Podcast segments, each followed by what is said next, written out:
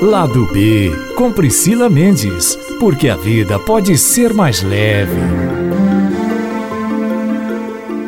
Olá, nós estamos começando mais um Lado B. Eu sou Priscila Mendes e esse é o podcast que traz para você assuntos como saúde, bem-estar, autoconhecimento, educação, tudo aquilo que pode agregar na sua vida de maneira positiva. E dando continuidade nos assuntos nessa série a respeito da pandemia, acho que você que é mãe e você que é pai é, devem estar aí se perguntando quando é que tudo isso vai passar? Muitos são os desafios que nós estamos enfrentando e com as crianças em casa, a situação mudou drasticamente, não é mesmo?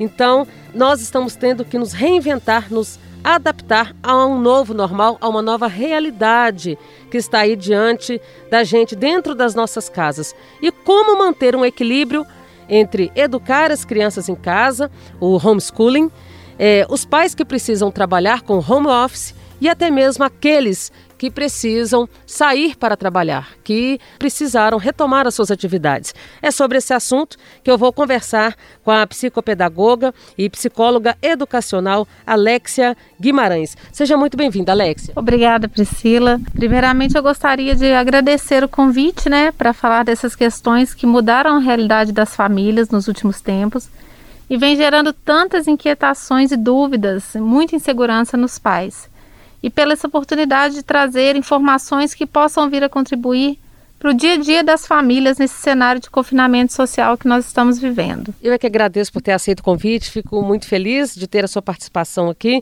Acho que é importante a gente esclarecer, poder levar um pouquinho aí de, de alívio neste momento tão complicado em que muitas incertezas é, nos chegam, poucas respostas ainda, é, principalmente uma falta de clareza, definição sobre quando tudo isso né, terá fim, quando tudo isso vai passar, quando as aulas serão retomadas. Aos poucos a gente percebe é, em alguns municípios, é, aqui na capital mineira, né, em Belo Horizonte, aos pouquinhos nós estamos retomando as atividades, mas as escolas, o ensino, tanto no, na, na esfera privada quanto na esfera pública, ainda sem previsão para retorno. Enquanto isso, os pais se descabelando dentro de casa eu sou mãe também, tenho sentido isso na pele, um grande desafio.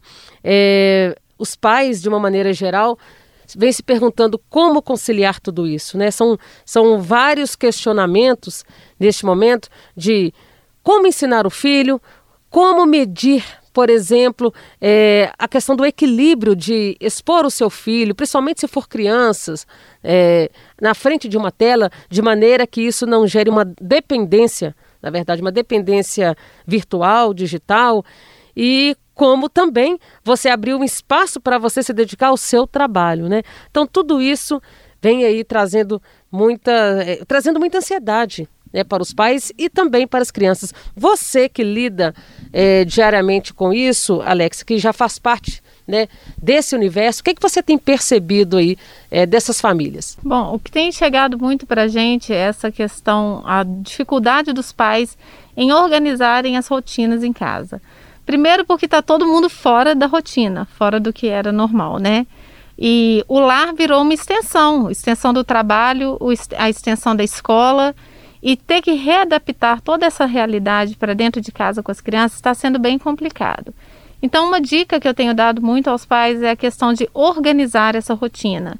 Tentar manter a questão de horário, horário para dormir, horário para acordar, como tinha antes, né, para a escola, horário de alimentação, que também acaba ficando a alimentação muito à vontade para as crianças. E elas sentem muito isso. A criança precisa de rotina para se organizar. A rotina traz segurança para a criança e gera uma organização familiar também. Então, ajuda bastante a questão da rotina. Organizar o local de trabalho e o local de estudo, porque para a criança também isso é muito complicado. Às vezes é, a casa ela, tá, ela tem que fazer as atividades escolares ali numa mesa, onde a mãe está do lado, às vezes na cozinha, o irmão está brincando na televisão, o cachorrinho está próximo. Então, ela precisa se organizar quanto a isso, colocar a criança num lugar onde vai haver mais silêncio, num lugar onde ela vai ser menos interrompida. E a, partir do exemplo também dos pais, né? O pai também trabalha, mostrar para ele que o local de trabalho dele ele está sendo organizado, e a, porque a criança aprende através do exemplo. Então, é, um, é uma mudança total realmente da rotina de casa.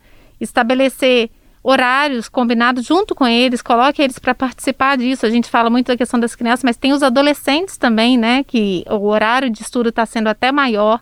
Então, colocar eles para participar da organização desse horário. Eles se sentem fazendo parte do processo e isso acaba aumentando o interesse pelas aulas online. Agora, Alexia, conversando até com algumas mães da escola, né, do, meu filho. E aí outro dia me chamou a atenção que a mãe de um coleguinha do meu filho ainda falou assim, olha, é, dá o, o horário da aula online, ela veste uniforme na criança. E aí eu fiquei pensando, poxa, eu acho que isso pode ajudar a colocar em prática essa rotina que você falou, né? De vestir o uniforme, para ele entender que aquele momento é um, o horário da escola, para não perder esse time, né? Para não perder essa rotina, essa percepção de que ali, naquele momento, é hora de se dedicar à escola. Vi também outro dia um pai que trabalha de casa, mas no momento em que ele trabalha, ele veste o terno. Porque para as crianças, o fato de estar em casa já significa para eles é ou é férias ou é final de semana. São os momentos que eles estão em casa com os pais o tempo todo. Então, para eles assimilarem que eu estou em casa com meu pai ou com a minha mãe, mas eu não estou de férias, principalmente para os menores, isso é muito difícil. Então, esses hábitos rotineiros, como colocar o uniforme e manter os horários que ele tinha antes, isso ajuda muito nessa assimilação da criança. Isso traz uma segurança muito grande para ela, sim, e, e com certeza vai ajudar a despertar esse interesse maior.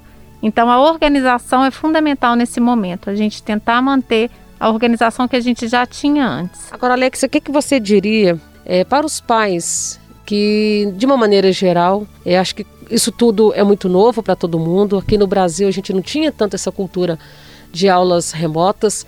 É, os pais que estão se sentindo pressionados e ao mesmo tempo acabam pressionando as crianças porque tem que cumprir uma determinada matriz curricular, aquilo que a professora envia.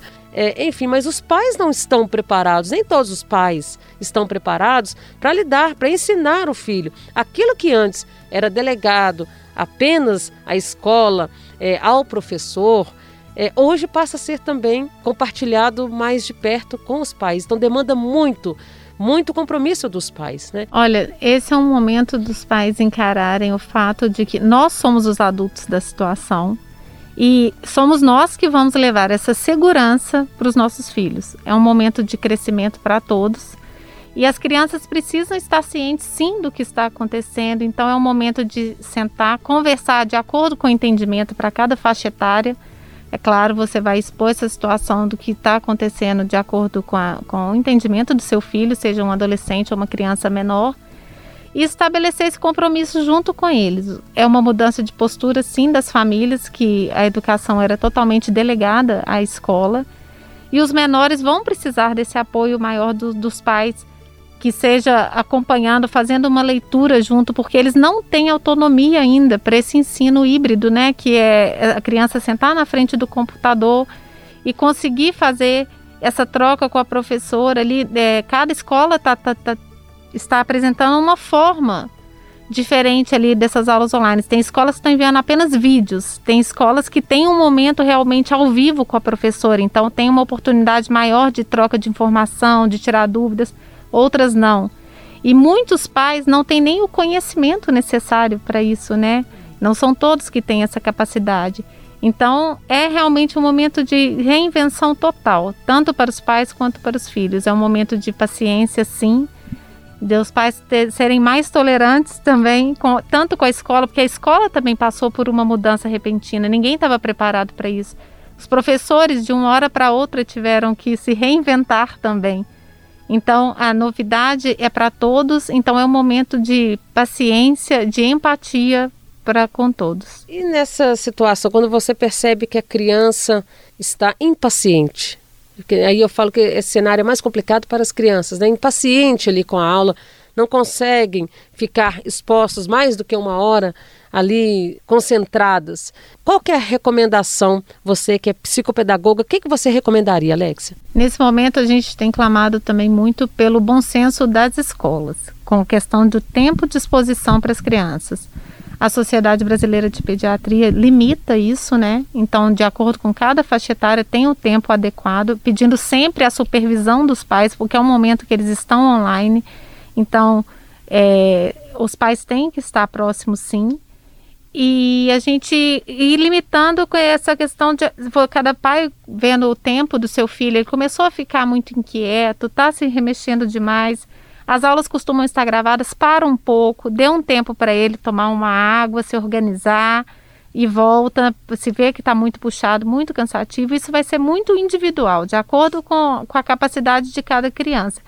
Porque quando eles estão expostos, a gente brinca assim, é uma geração que já veio com a tecnologia, com tudo isso inserido, mas eles não estavam acostumados com a questão das aulas, era algo muito mais livre.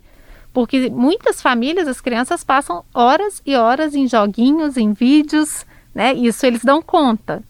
Então é uma hora, agora é o momento da gente reeducar. Eles vão passar esse, eles precisam passar esse tempo exposto às telas, mas agora com uma outra função, não é um momento de lazer.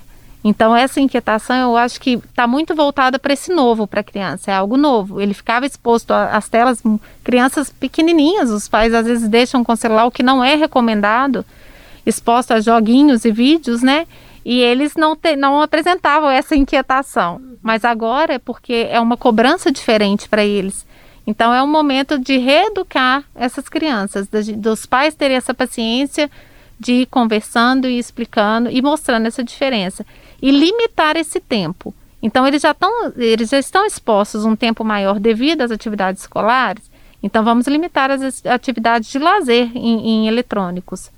Então aproveitar o tempo livre, que é o tempo que ele não está exposto pelas aulas, para poder brincar com outras. A criança também vai precisar reaprender a brincar, né? Porque antes era só em eletrônicos e agora eles precisam gastar essa energia porque eles estão o tempo todo muito ociosos. Então, isso é, é uma bola de neve, é o tempo que eles estão ficando parados em casa, sem outras atividades. Muitas famílias moram dentro de apartamentos, então a criança não tem esse espaço.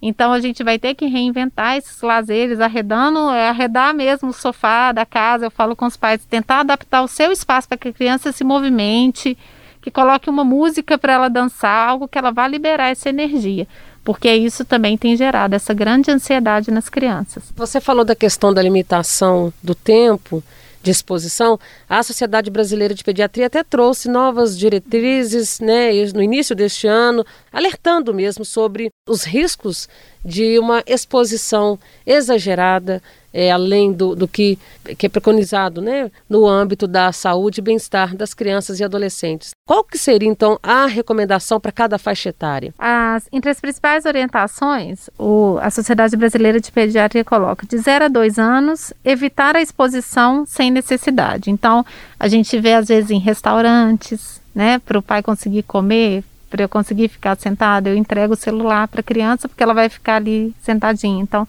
não é recomendado. De 2 a 5 anos, limitar o tempo ao máximo de uma hora por dia. De 6 a 10 anos, limitar o tempo ao máximo de duas horas por dia. E de 11 a 18 anos, aí entra a questão dos adolescentes que ficam bem livres né, com essa questão da, da tecnologia, limitar o tempo de telas e jogos de videogames a duas a três horas por dia. Lembrando, gente, que essa questão das telas envolve também a televisão, não é só o smartphone, o tablet, também a televisão. Então, é mais difícil esse momento, você limitar um desenho, uma televisão, é, é mais difícil. Então, vem, a gente volta nessa questão, os pais vão ter que estar mais presentes, mais vigilantes, para poder conseguir conciliar tudo isso. Gente, é muito desafiador porque o pai tem que trabalhar, o pai tem que estar focado ali na tarefa dele no computador. Como é que, principalmente quem mora em apartamento, como você falou, como é que eu vou sair aqui, brincar de bola com meu filho, eu vou arrastar o sofá aqui e eu preciso tá, também estar tá realizando o meu trabalho ali. O menino vai pintar o set, se deixar vai rabiscar a parede, vai espalhar massinha que gruda no chão da casa inteira, enfim. É, acho que não, né, a gente fica perdido nisso tudo. Ao mesmo tempo, você sabe que a criança precisa liberar essa energia, igual você disse, e a gente percebe que nem sono, dependendo, eles têm, porque não gastam a energia. Né? E eu vejo também no caso dos adolescentes que é, aproveitam também deste momento que, de que é exigido um tempo é, deles de dedicação das aulas online e às vezes o pai não tem como monitorar se ele de fato está ali na, na, na, tarefa da escola ou se ele está, por exemplo, é, passeando aí pelas redes sociais, que eles adoram, né? É muito complicado. Por isso que a gente pede a supervisão dos pais nesses momentos online, o tempo todo. Infelizmente, a gente tem que ter essa consciência que a gente vai ter que estar mais atento sim com eles. Uma dica que eu tenho dado aos pais é, nessa, nesse momento que a gente faz essa, cria essa rotina com eles, a rotina é importante a gente colocar não de forma imposta, mas com a participação deles para criar esses quadros de horário, que funciona muito. Os adolescentes que já têm noção de tempo no relógio, estabelecer essa rotina junto com eles, com, com que eles coloquem também as atividades, esses momentos de lazer ou de ócio mesmo, para eles saberem que eles não vão ficar, não é uma rotina presa apenas nas atividades escolares. Dentro dessa rotina, Escolha junto com seu filho 20 minutos que seja que você vai ficar por conta dele. 20 minutos não é muito em um dia inteiro que você tem de trabalho. Então, se você tirar 20 minutos para esse filho, que seja com um jogo de tabuleiro, um filme que você vai assistir com ele, um programa, uma série, um episódio que você não vai assistir o filme inteiro. E com as crianças menores, a gente, como eles não têm essa noção temporal tão grande, ainda tão formada, às vezes usar de plaquinhas com desenhos, olha, é quando o papai colocar essa plaquinha aqui, uma plaquinha que ele participe desenhando, quer dizer que essa hora o papai está trabalhando, então não pode incomodar. É na hora que tiver essa plaquinha, é a hora que você vai estar estudando. Então isso é, a criança passa a se sentir inserida nesse processo. Então isso pode ajudar muito. Esse, ter, ele ter esse minuto, esses minutos onde o pai e a mãe vão estar completamente voltados para ele. É estabelecer regras de uma maneira mais lúdica. Isso, com a participação deles, para que eles não aquela regra imposta, mas uma regra que foi criada ali por, por toda a família. Também colocar as crianças para participarem das atividades de casa mesmo, as atividades domésticas, de acordo com o que ele dê conta. Uhum. Arrumar a cama, colocar uma mesa ou tirar a mesa da, da, refeição é uma forma da criança estar se movimentando e participando da atividade.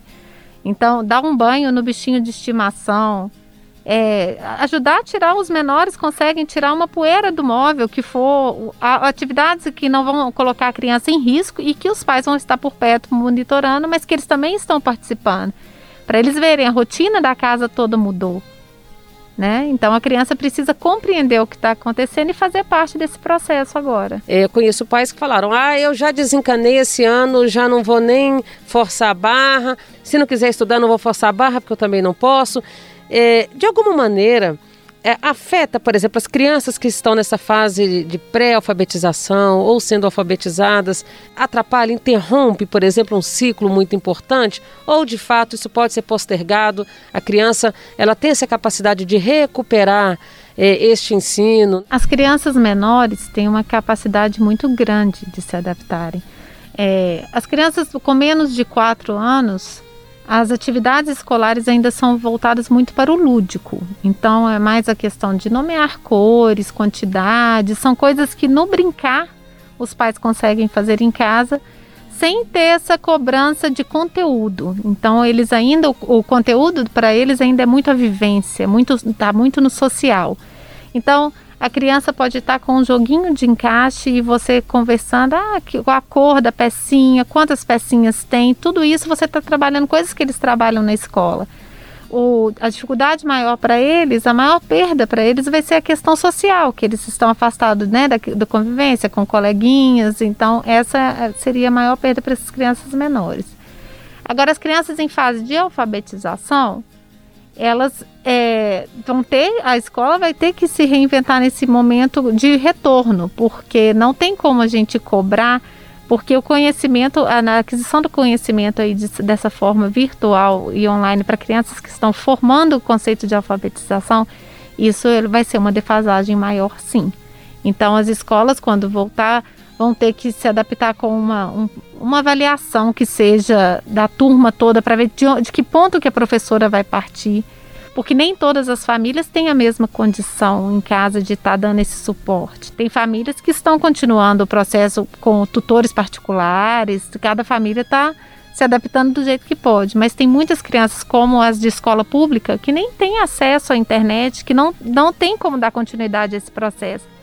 Então, o nosso receio é gerar essa diferença social que a gente já tem muito grande com relação à educação, dela ficar mais discrepante ainda aí na frente. Porque como que vai ser para essas crianças que têm uma vivência maior com livros, com brinquedos em casa, brinquedos pedagógicos, que vão conseguir ter um avanço, e as que estão em casa simplesmente porque estão em casa e não têm outra opção. É isso que você falou, é, é uma realidade muito triste, né, Alex? A gente vê todos os dias aí, a gente consegue ver essa discrepância essa, dessa estratificação social. Teve até essa polêmica em torno do Enem de ser adiado, de não ser.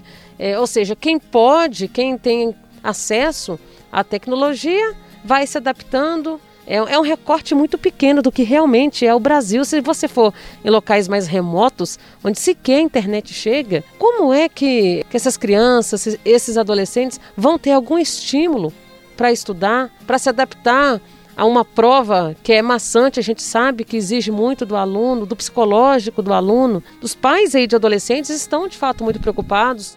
Será que eu vou dar conta de fazer? Será que vai haver uma readaptação também é, e vai ter uma, um lado mais empático por parte do Ministério da Educação, sabendo dessa realidade nossa, sabendo que muitos conteúdos ficaram para trás? Já é assim na, na, na escola pública, no ensino público é, numa situação convencional, normal, e agora com a pandemia, né? Quem está aí na escola pública sabe da realidade, nem todo o conteúdo que é exigido, que é cobrado, por mais que o professor se esmere, por mais que o professor se esforce, ele não consegue. Ele não consegue ministrar todo o conteúdo que é exigido, porque tem uma série de, de questões, greves, é, a gente sabe das fragilidades que envolvem o sistema. Então, está é, tá sendo também é, essa, essa incógnita para muitos pais neste momento aí. É, como será, por exemplo, o Enem? Os adolescentes estão ficando ansiosos. E isso acho que vai gerando um, é um círculo vicioso, né, na verdade. É, aí o aluno começa a gerar um sistema de ansiedade, e isso afeta todo o sistema psicológico e gera também questões aí físicas, enfim pode trazer outros transtornos e distúrbios, né? O impacto disso ainda a gente não consegue medir, né? É, a gente ainda tem muito que ver aí pela frente, né? O próprio Ministério da Educação está muito perdido. A gente vê por essas tentativas, né, que eles estão fazendo, é, são tentativas e erros constantes e ninguém sabe ao certo o que vai ser daqui para frente, né? E como, se a gente vai voltar, como que vai voltar? É, a, essa questão do retorno das aulas presenciais ainda é algo muito distante em todas as escolas. É, como que você imagina as crianças menores indo para a escola de máscara? Vão ser crianças trocando máscara com coleguinha, porque isso não tem, né? Com, como esse, essa questão da higienização, uma professora para controlar 30 com essa questão da higienização. Então, é tudo muito novo e a gente não sabe como vai ser daqui para frente. Então, é, essa ansiedade das crianças, é tudo é uma insegurança. É o, é, o novo gera muita insegurança, né? E gera essa ansiedade. Ninguém sabe ao certo como vai ser daqui para frente. Então, é dar tempo ao tempo mesmo e ir conseguindo.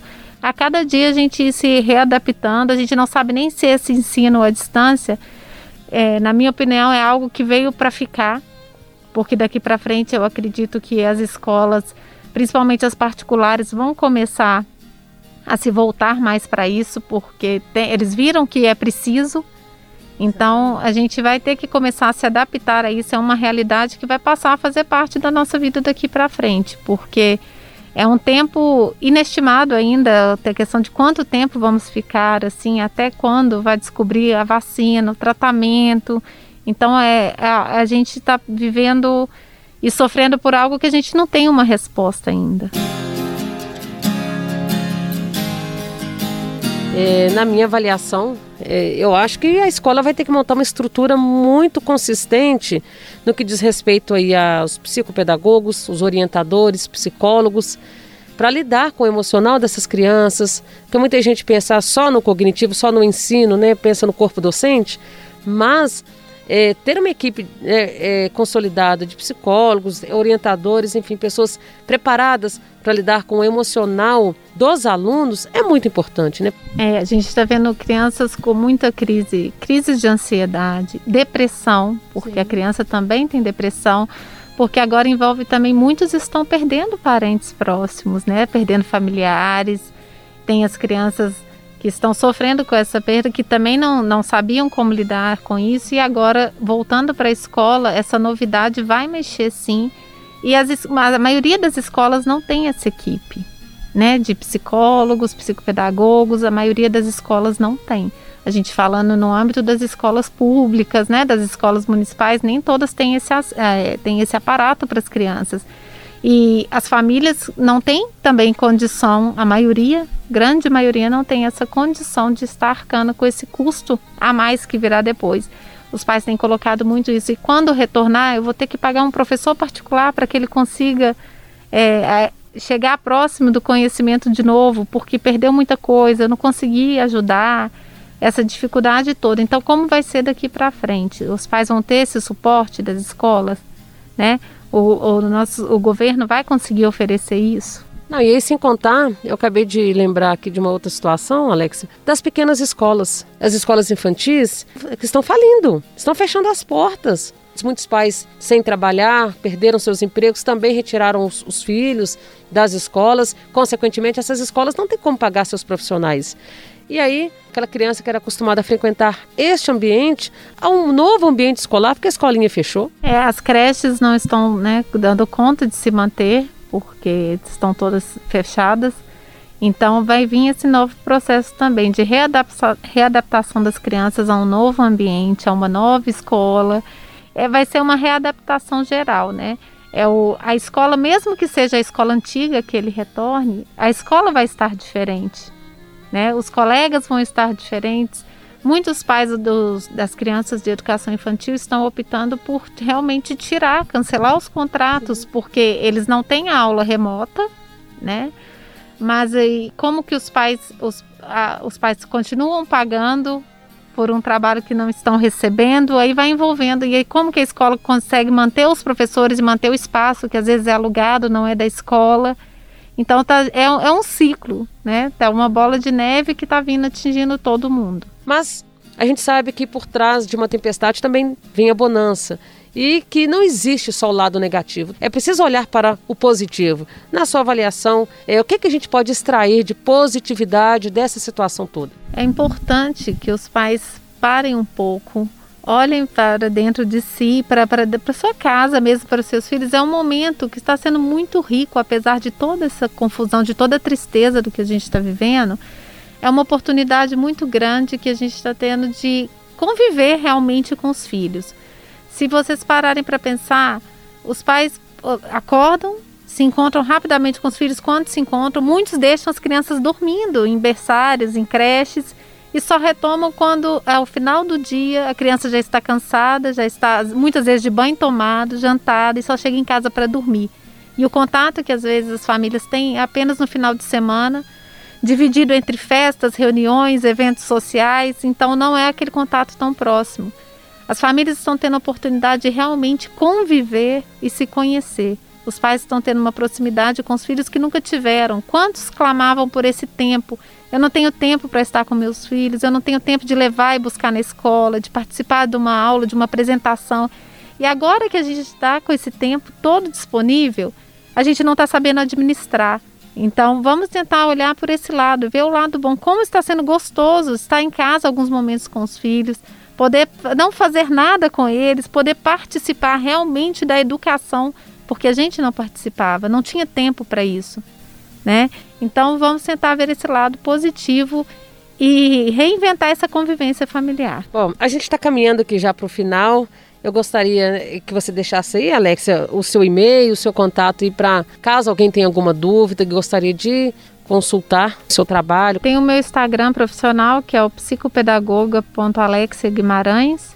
E lá no meu Instagram tem todos os contatos. O meu telefone, o celular é 99765 2391. E eu faço os atendimentos clínicos em dois núcleos de aprendizagem, que tem a Neuroeducar, que fica no bairro Castelo, e a Ciclos, no Jaraguá. Obrigada, é, Alexia, mais uma vez, por ter estado aqui conosco, por trazer essas informações tão importantes e que eu acho que pode ajudar muitos pais, muitas famílias que estão aí nessa situação, assim como eu, assim como você também que é mãe. É, e eu espero do fundo do coração que a gente consiga atravessar esse momento com muita serenidade, com muita tranquilidade, apesar dos desafios. Agradeço você que está nos escutando. Deixo com vocês aqui a minha gratidão. E enquanto a gente não sabe o que tem depois da curva, vamos seguindo o caminho aí, gente, entregando, confiando em algo maior, em Deus, que será do mundo, a gente ainda não sabe. Mas uma coisa é certa, uma nova realidade chegou e nós vamos ter que nos adaptar. Eu encontro você na próxima semana. Um beijo e até lá.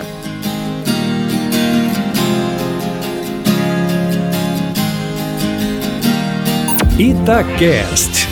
Aqui o papo continua.